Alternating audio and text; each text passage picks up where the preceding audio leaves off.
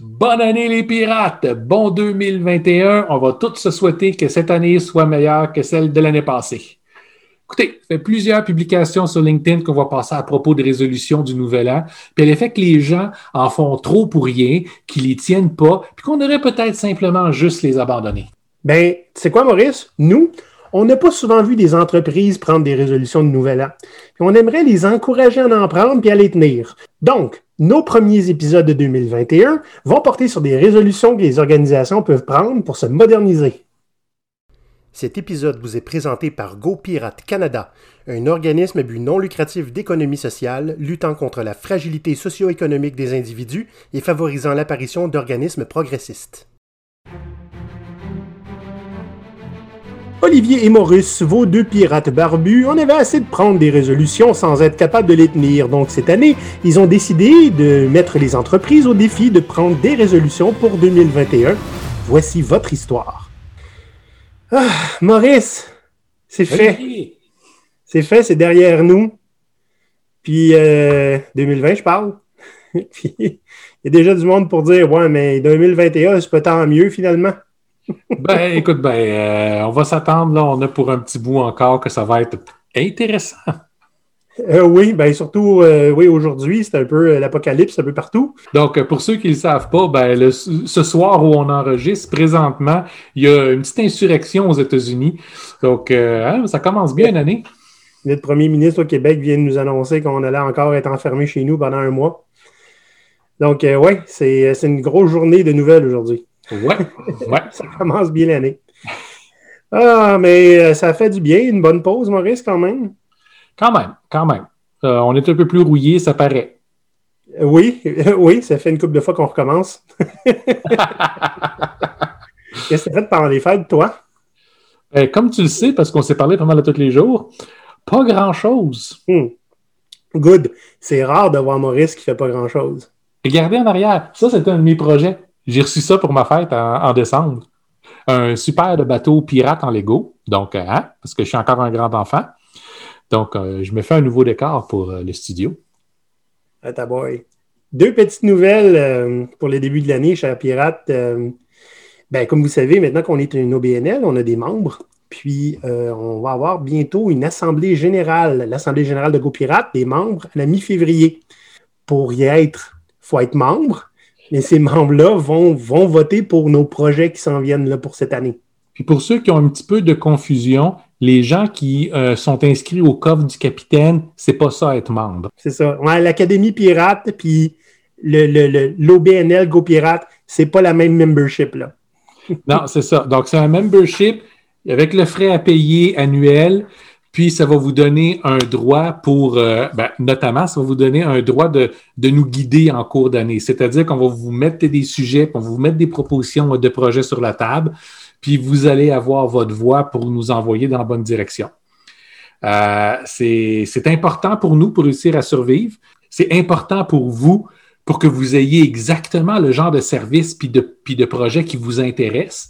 Donc, inscrivez-vous, participez en grand nombre, puis on va ensemble créer quelque chose qui va nous appartenir à tout le monde. Voilà. Pour ceux qui se demandent comment on peut s'inscrire, là, vous allez sur gopirate.com, et puis, euh, le premier lien après l'accueil s'appelle Devenir membre. Ça, on parle de devenir membre de l'OBNL Go Pirate. Pour ce qui est de l'Académie Pirate, hein, ceux qui se sont inscrits là, pour avoir accès à notre communauté en ligne, c'est quelque chose qu'on va laisser mourir cette année.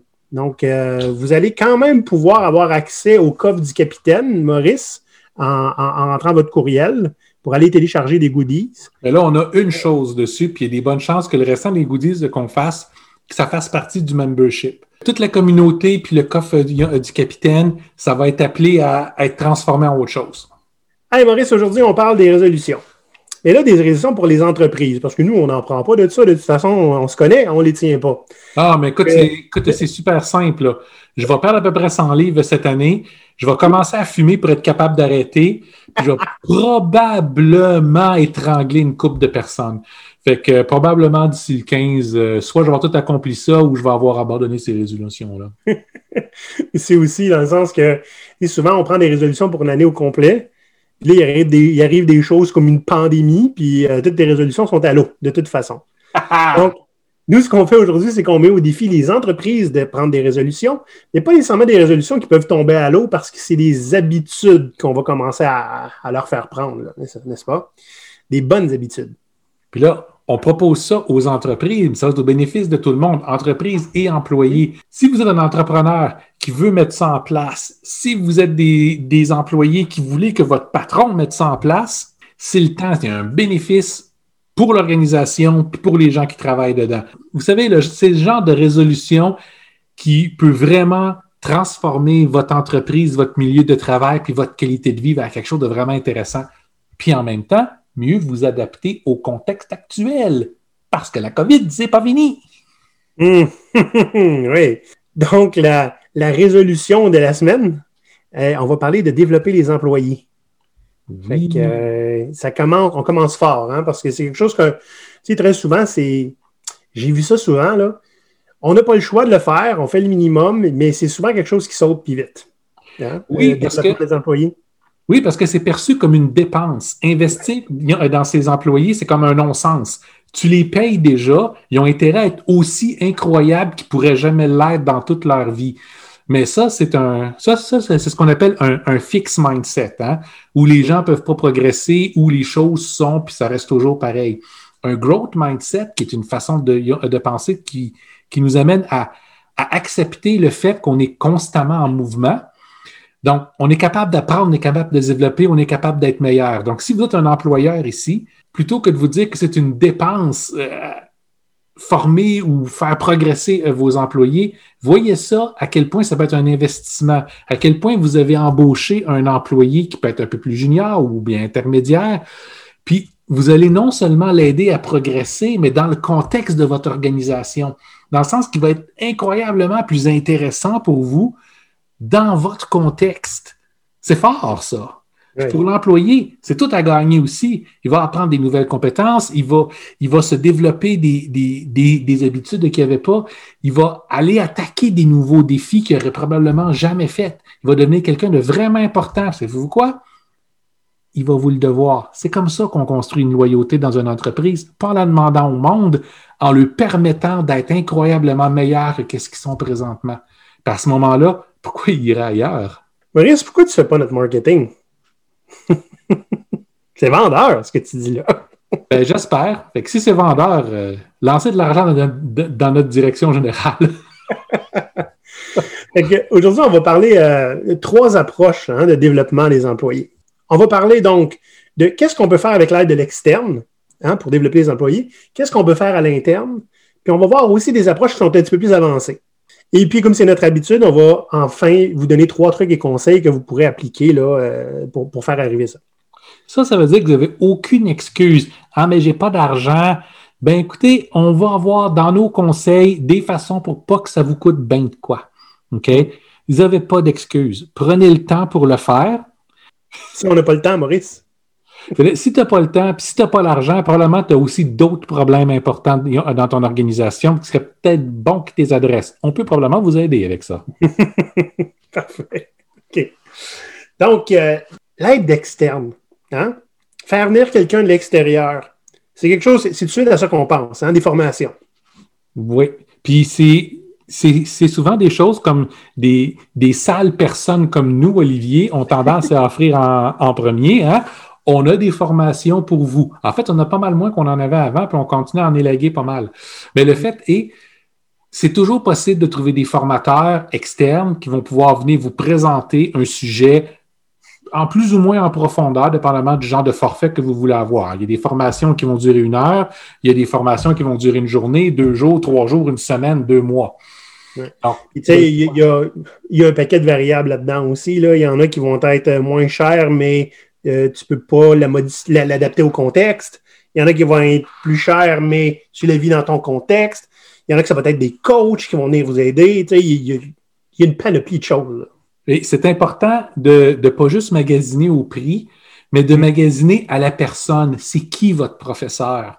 Parce qu'il y a une différence entre quelqu'un qui vient de sortir de, de l'université avec des bonnes idées, qui a pris une formation qui a été donnée par son nouvel employeur, puis qui la répète, puis quelqu'un qui a les mains dans le cambouis depuis des années, puis qu'il l'a fait personnellement à plein d'endroits euh, différents. Les taux ne seront pas les mêmes, les approches ne seront pas les mêmes, les dynamiques ne seront pas les mêmes. Un va être plus formel, va vous passer la matière, puis l'autre va vous la faire pénétrer dans votre ADN. Oui, on va l'absorber. Exact. Maurice, euh, bon, il y a tout le temps des pour et des contre. Hein. Des formations, ça peut être vraiment super intéressant selon le sujet, selon l'intérêt des gens. Mais il, y a aussi un petit bémol, hein, dans le sens que, ben, on sait, en les formations, euh, je veux dire, on en a fait, là. Puis on le sait très bien, nous-mêmes, les formateurs, qu'il y a à peu près 30% de l'information qui qu'on se souvient. Dans une formation formelle, oui, d'habitude. Oui, magistrale, là, qu'on passe l'information, là, C'est ça t'en souviens plus si tu le répètes, tu t'en souviens encore plus si tu le fais, si tu le fais au quotidien, oui, certain. Mais ça reste des formations, c'est de l'information qui est transférée. Ouais. Des ateliers, c'est peut-être un peu plus facile pour retenir parce qu'on fait les choses. Mais, mais c'est souvent plus difficile à donner euh, à distance comme on doit le faire. Ah oui, effectivement. Ouais, on, l'a vécu. Ça se fait, c'est pas facile. Puis des, des coachs externes, qu'est-ce que ça apporte? Ben ça, c'est différent. Les coachs peuvent, ils peuvent coacher une équipe ou peuvent coacher un individu. Hmm. C'est beaucoup plus personnalisé. C'est souvent moins un, transfert magistral d'informations, puis plus d'aider à comment on réajuste le tir pour s'en aller dans la direction dans laquelle on veut aller, mais de façon extrêmement pratique. Je, puis là, on est des coachs, fait que quelque part, on prêche pour notre paroisse. Je ne peux pas insister suffisamment sur le fait que avoir un bon coach peut tellement changer de choses pour vous ou pour votre organisation ou pour votre équipe. Quelque chose qu'une équipe serait capable de prendre par elle-même avec le temps, avec un coach, va pouvoir le faire souvent beaucoup plus clairement, beaucoup plus de façon réfléchie en se posant les bonnes questions. Donc, les acquis arrivent beaucoup plus rapidement aussi. Puis pour un individu, on parle, régulièrement, les gens vont avoir une promotion puis se retrouver dans un rôle de leadership, par exemple où ils n'en ont jamais eu avant. Pas de coach, qu'est-ce que vous voulez faire avec ça? Il faut tout que tu apprennes sur le tas dans une période de stress, parce que c'est un nouveau poste, tu as maintenant beaucoup plus de visibilité, il y a beaucoup plus d'attentes. Si tu n'es pas encadré comme il faut, ça ira pas nécessairement bien. Même chose pour les transformations. Faire une transformation, c'est plus difficile que de dire ben, vous autres, transformez-vous. Okay? C'est pas magique. Là. Avoir quelqu'un d'expérience qui vient pour aider, c'est important. Puis encore là, comme pour les formateurs, il y a plein de formules qui vont exister. Le coach qui va être là une heure par semaine, si c'est ça que vous avez besoin, c'est parfait. Vous n'avez pas besoin d'avoir un coach à, temps plein pendant deux ans. Des fois, c'est des, petits, des, petites périodes courtes pour se débloquer. Des fois, c'est pour adresser juste un problème qu'on a. On va chercher quelqu'un de plus pour nous aider à nous débloquer avec ça. Après ça, merci, bonsoir, c'est fini. Puis, pour d'autres moments, on va être accompagné sur plus long. J'ai déjà eu quelque chose comme ça, moi, hein, quand j'ai commencé à être gestionnaire, là, euh, tous les mid-level managers, puis ceux un peu plus haut. Une fois par mois, tu avais quelqu'un qui était là pendant une journée, toute la journée, puis il voyait à peu près tous les gestionnaires. Tu avais une heure avec lui, puis tu amenais tes problèmes, tes, questionnements, tes, puis honnêtement, ça a été vraiment, vraiment bon pour moi, qui, avait plus ou moins d'encadrement dans mon nouveau rôle. C'est ce gars-là que je me souviens de, de toute cette aventure-là. Puis même quand tu as un bon encadrement au sein de ton organisation, le fait d'avoir quelqu'un d'externe, hein, qui a un point de vue qui va être différent, puis qui ne te jugera pas comme un de tes supérieurs qui serait ton mentor, par exemple, pourrait le faire. Il y a une perspective qui est différente, complètement. Ben, c'est ça que je voulais dire. Un mm. coach, il y a deux grands éléments qu'il a besoin. C'est une expertise puis une perspective. L'expertise, c'est la profondeur de sa connaissance. OK? Puis ça, un coach qui a beaucoup d'expertise, ça va y rester toute sa vie, puis va continuer à, la développer. La perspective, c'est plus spécial. La perspective, c'est tu as vu l'application de ton expertise ou puis tu l'as faite dans combien de, milieux différents.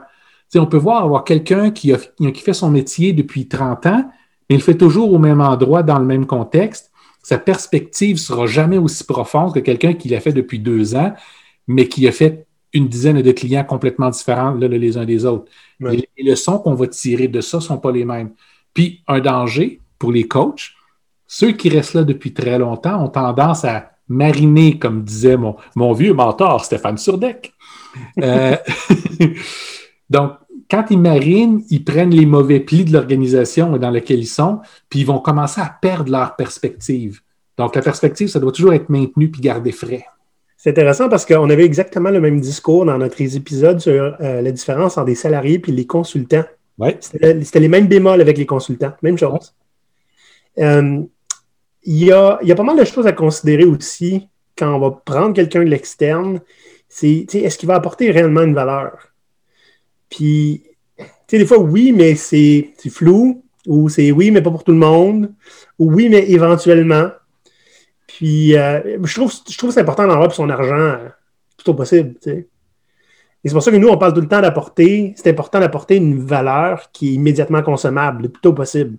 Qu'une fois que c'est fait, tu le vois, le changement. Puis ça va aussi avec l'attitude qu'on a. Hein?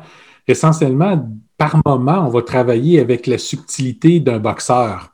On va frapper sauvagement au visage les gens qui sont là pour qu'ils agissent puis qu'ils réagissent. Tandis que tu en as d'autres qui sont beaucoup plus subtils. Puis c'est pas qu'il y a une façon qui est meilleure que l'autre, nous autres, il y en a une qu'on préfère à l'autre. Bon. Nous, on est des pirates aussi. Donc, c'est ça qu'il faut vous dire. Trouvez le genre de coach qui fonctionne bien avec votre vision de comment on travaille au sein d'une entreprise. Puis si vous voyez que ça ne fonctionne pas, changez de coach pour quelqu'un qui a une approche qui est complètement différente, histoire qui choque tout le monde. Oui. varier entre les deux, c'est une bonne chose.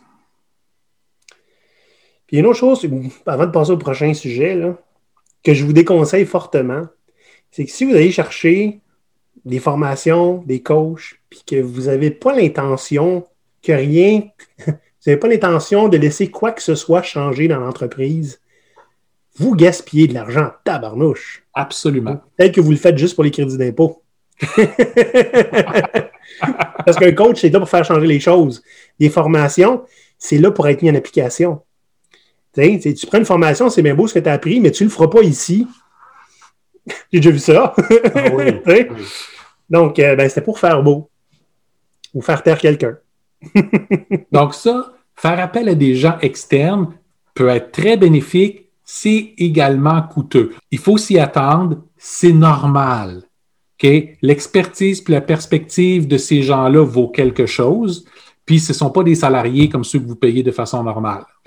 C'est exceptionnel, ça vaut la peine, attendez-vous à ça. Si, vous ne voulez pas investir ce genre de budget-là ou si vous ne voulez pas suivre les conseils qui vont être donnés ou si vous ne voulez pas rien prendre en compte, prenez-les juste pas. Si vous n'êtes pas en mesure de vous les payer, cependant, il y a d'autres façons pour faire.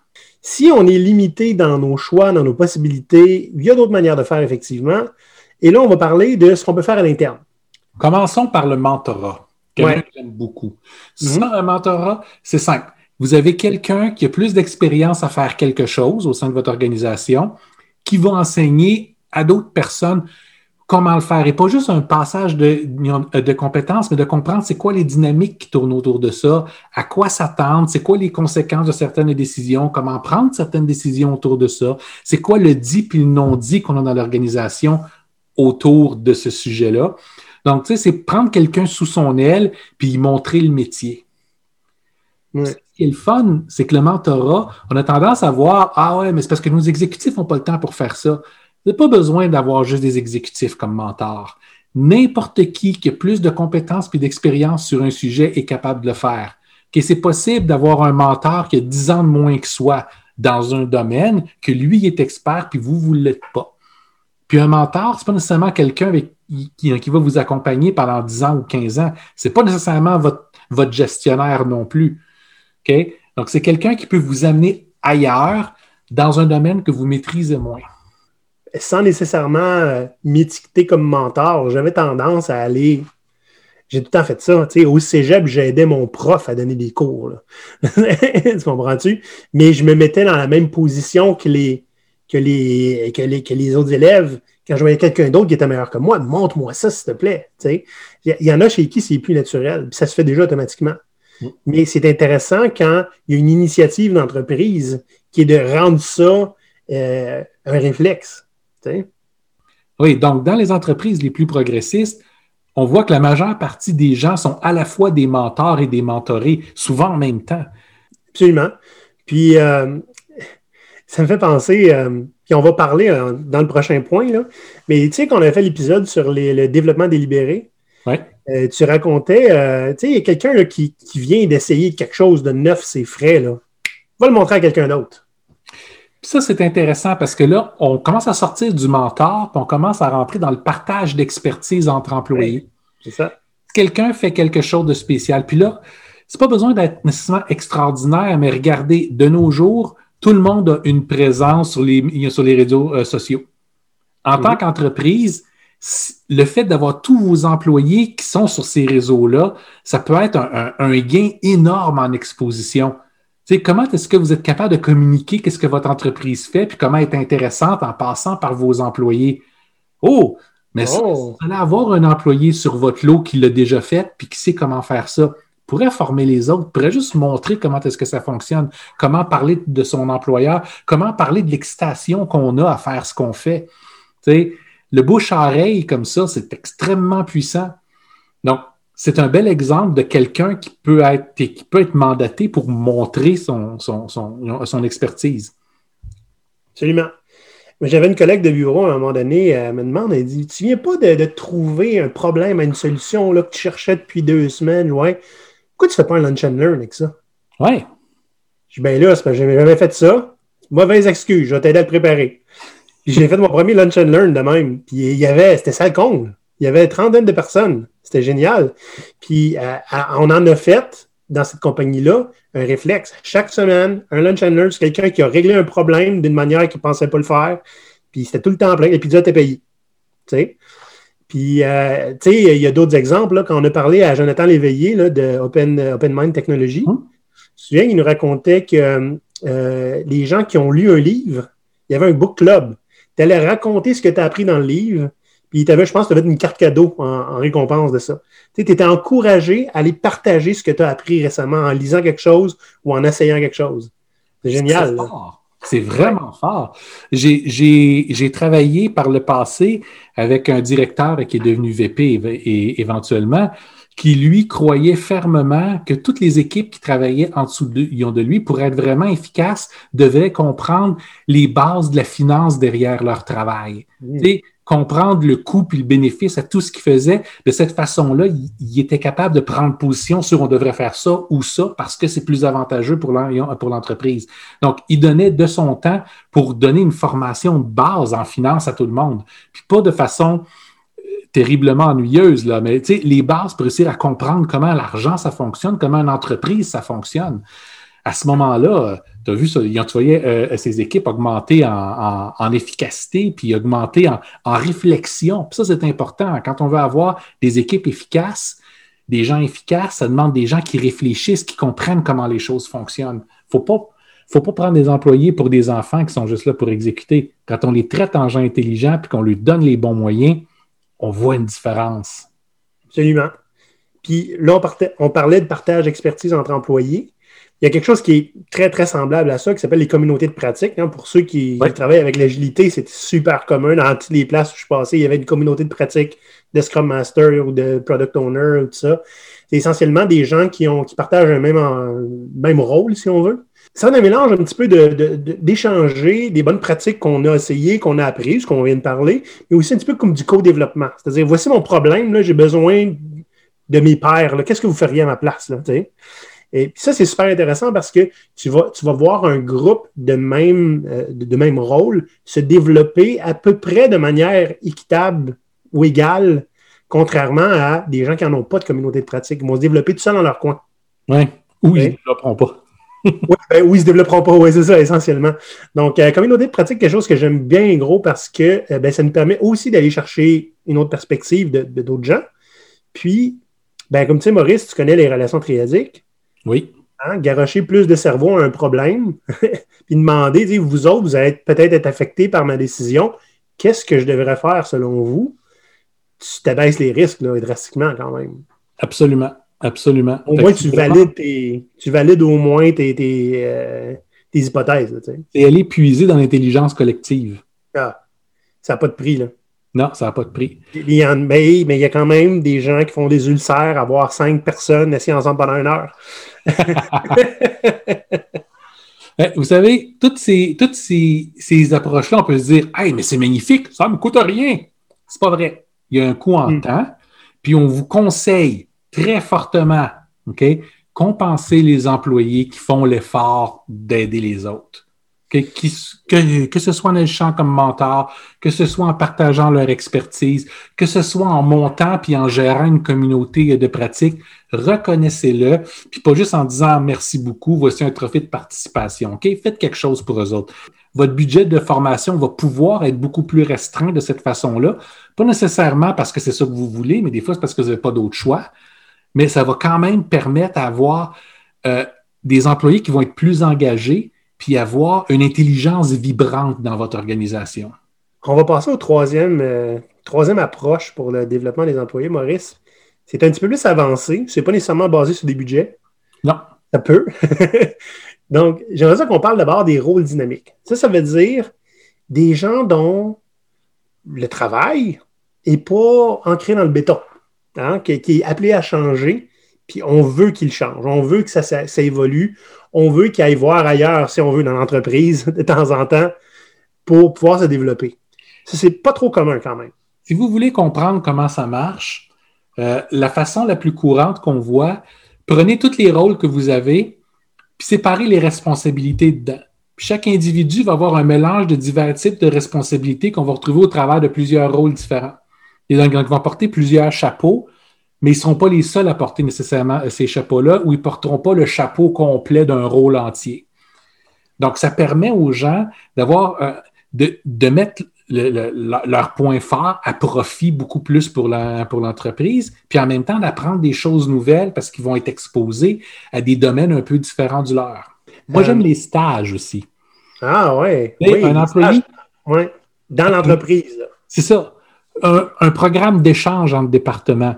Moi, je suis développeur, mais j'aimerais ça comprendre comment le marketing, ça marche parce que je sais qu'on a plusieurs de nos applications qui touchent au marketing. Ben, tu vas passer un petit bout de temps, euh, que ce soit une, une portion de ton temps ou un temps limité au sein du groupe de marketing pour apprendre le métier.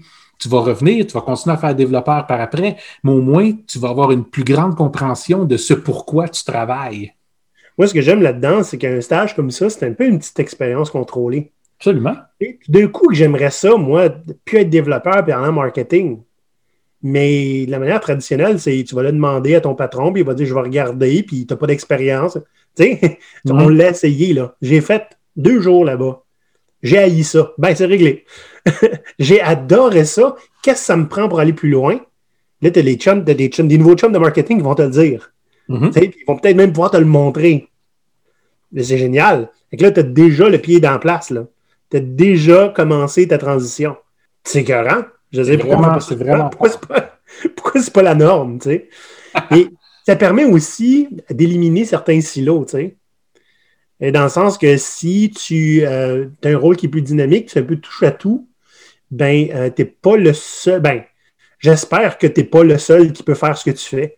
tu comprends-tu? S'il y en a d'autres qui viennent voir un petit peu ce que toi tu fais, tu commences à avoir une redondance là, dans, les, dans, dans les compétences.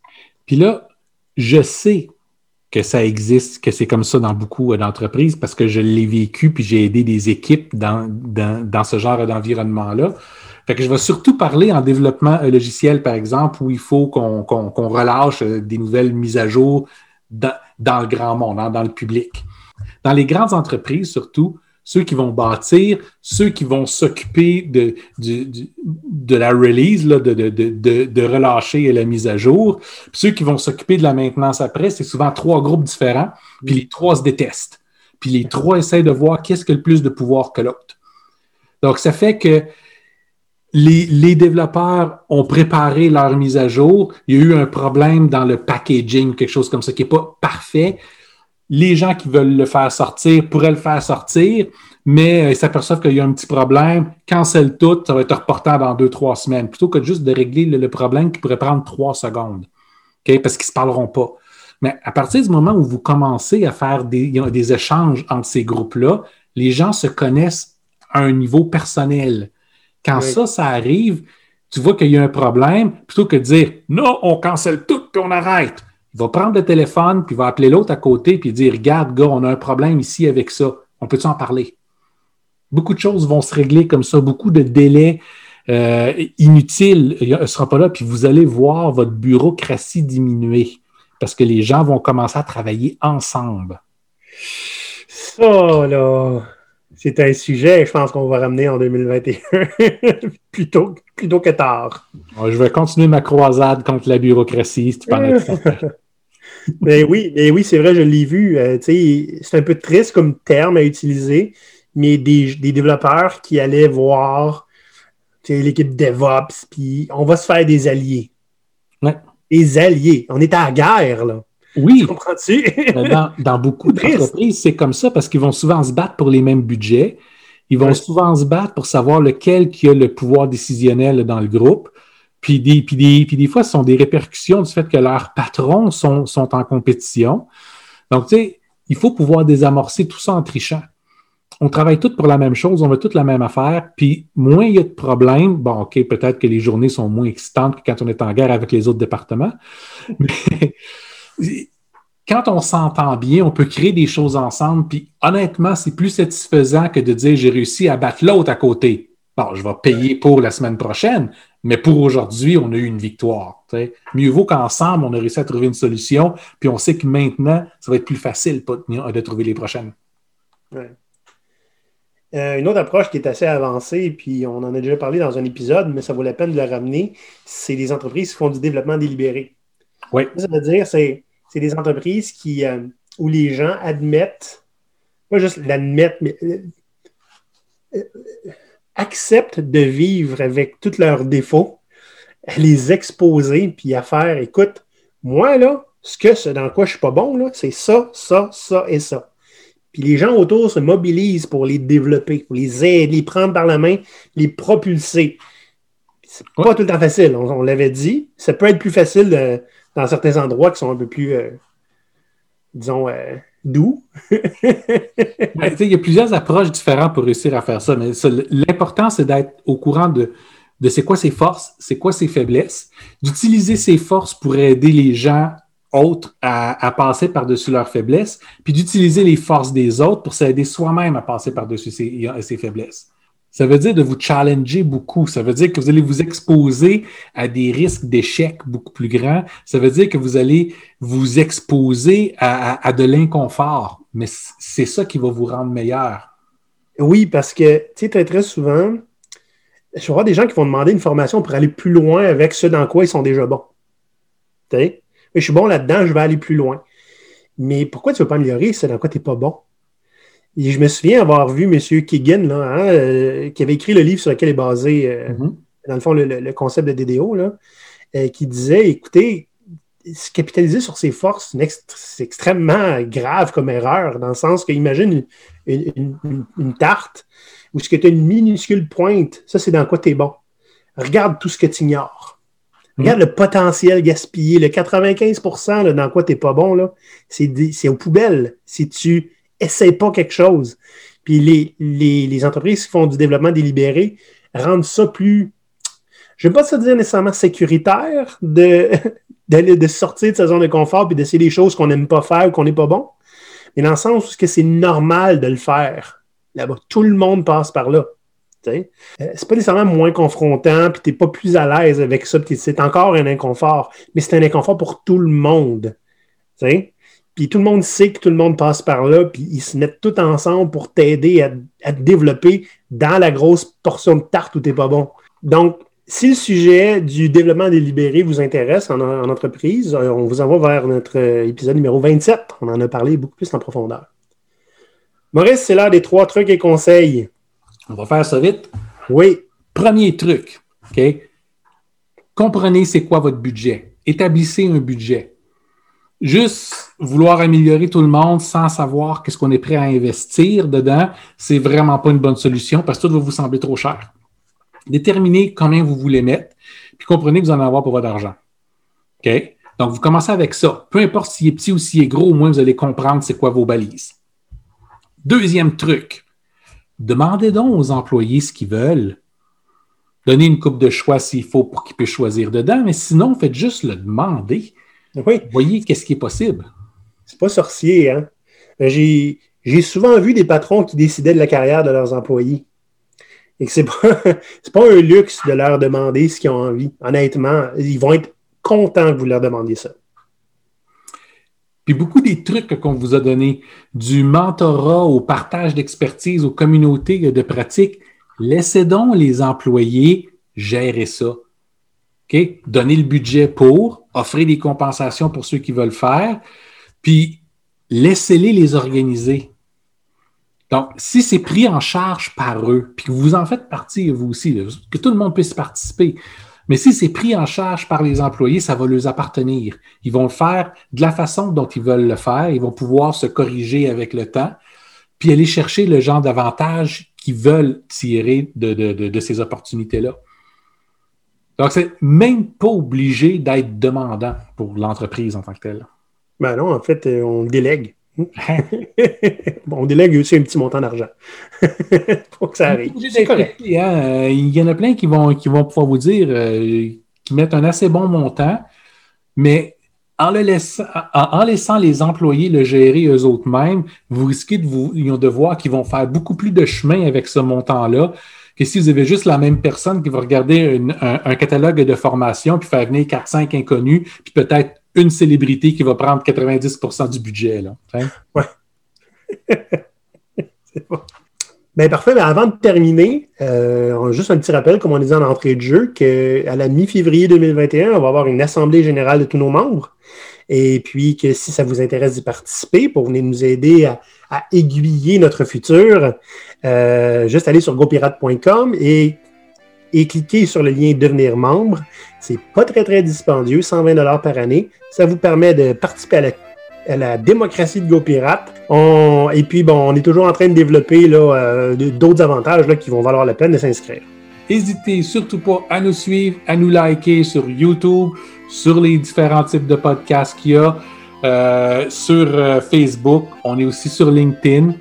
Si vous voulez, ce serait très apprécié si vous pouviez nous laisser une critique sur les agrégateurs, comme par exemple Apple Podcast. C'est important pour nous, c'est comme ça qu'on se fait découvrir. Puis plus que ça, cette année, je vais vous le demander. Trouvez deux, trois personnes. Oh non, c'est trop cheap. Trouvez cinq personnes que vous vous dites, eux autres seraient intéressés à suivre euh, GoPirate. Faites-leur découvrir le podcast. On veut aller vraiment plus grand cette année. Vous êtes déjà un bon nombre. On est déjà dans 50 quelques pays. Maintenant, on veut commencer à devenir profond.